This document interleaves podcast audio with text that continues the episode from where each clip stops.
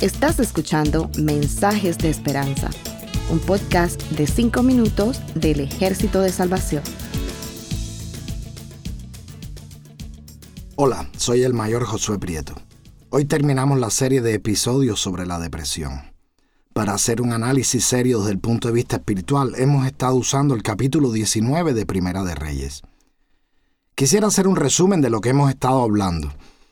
En el primer episodio presentamos las evidencias de que Elías, quien es innegablemente un hombre de fe, ha estado sufriendo lo que parece ser un episodio de depresión.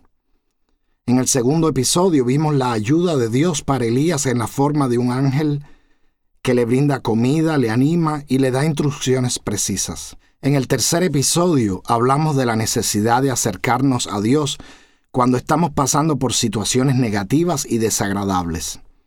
En el cuarto episodio exploramos la forma de encontrar a Dios, de entender que Él está disponible donde y cómo lo necesitamos. Hoy vamos a ver la conclusión de esta historia. En la conversación Dios le pregunta a Elías, ¿qué está haciendo. Pero el profeta le responde hablando de los temores que tenía. Cuando estamos atravesando una crisis emocional nos concentramos en nosotros mismos. Pero Dios quiere que nos concentremos en lo que estamos haciendo y en lo que podemos hacer. Es muy importante que busquemos la presencia de Dios. Es muy importante que estemos abiertos a descubrir dónde estará Dios es muy importante establecer esa contemplación de la divinidad. Pero es más importante dejar que Dios nos hable. Elías tenía una visión negativa de la realidad y se dio por vencido, pero Dios tenía un plan. Él siempre tiene un plan y siempre es un buen plan. No es un secreto que parte de la terapia para personas pasando por periodos de depresión. Es la recomendación de llenar el tiempo libre con ocupaciones practicar deportes, hacer manualidades, usar el tiempo en actividades artísticas. Estar ocupados es siempre recomendable para los que están pasando por crisis emocionales.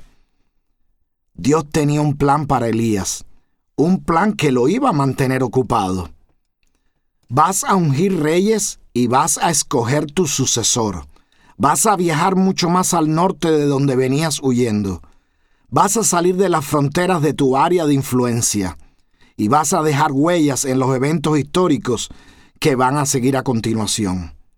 Dios le está diciendo a Elías, todavía tienes mucho que hacer. Pero Dios no solo preparó tareas y se la ordenó, sino que también lo sacó de su error. El profeta dijo en muchas ocasiones durante este capítulo que solamente quedaba él para servir al Señor. En su estado emocional, se veía solo, luchando contra lo imposible. Eso nos ha pasado a todos. Vemos que todo está perdido. Creemos que no hay nadie más con integridad. No porque nos creamos mejores, pero porque esa visión negativa nos impide ver la realidad. En esos momentos necesitamos que Dios nos saque de nuestro error. Dios no miente, Dios no manipula, Dios es claro y honesto. Dios le dice a Elías, no está solo. Hay siete mil más que no se han corrompido, que no han adorado a Baal. No importa cuán triste veamos el panorama a nuestro alrededor, el Señor siempre está dispuesto a sacarnos de nuestro error y hacernos ver las cosas como realmente son. Oremos para que Dios abra los ojos de nuestra fe. No nos gusta el panorama social de hoy en día, con la división política, racial y social, con la adoración a los dioses de la inmoralidad sexual y del egoísmo. Pero aún así sabemos que no todo está perdido. No solo tenemos un Dios todopoderoso, sino que también hay muchos que no se han corrompido, que sirven al Señor, que le aman.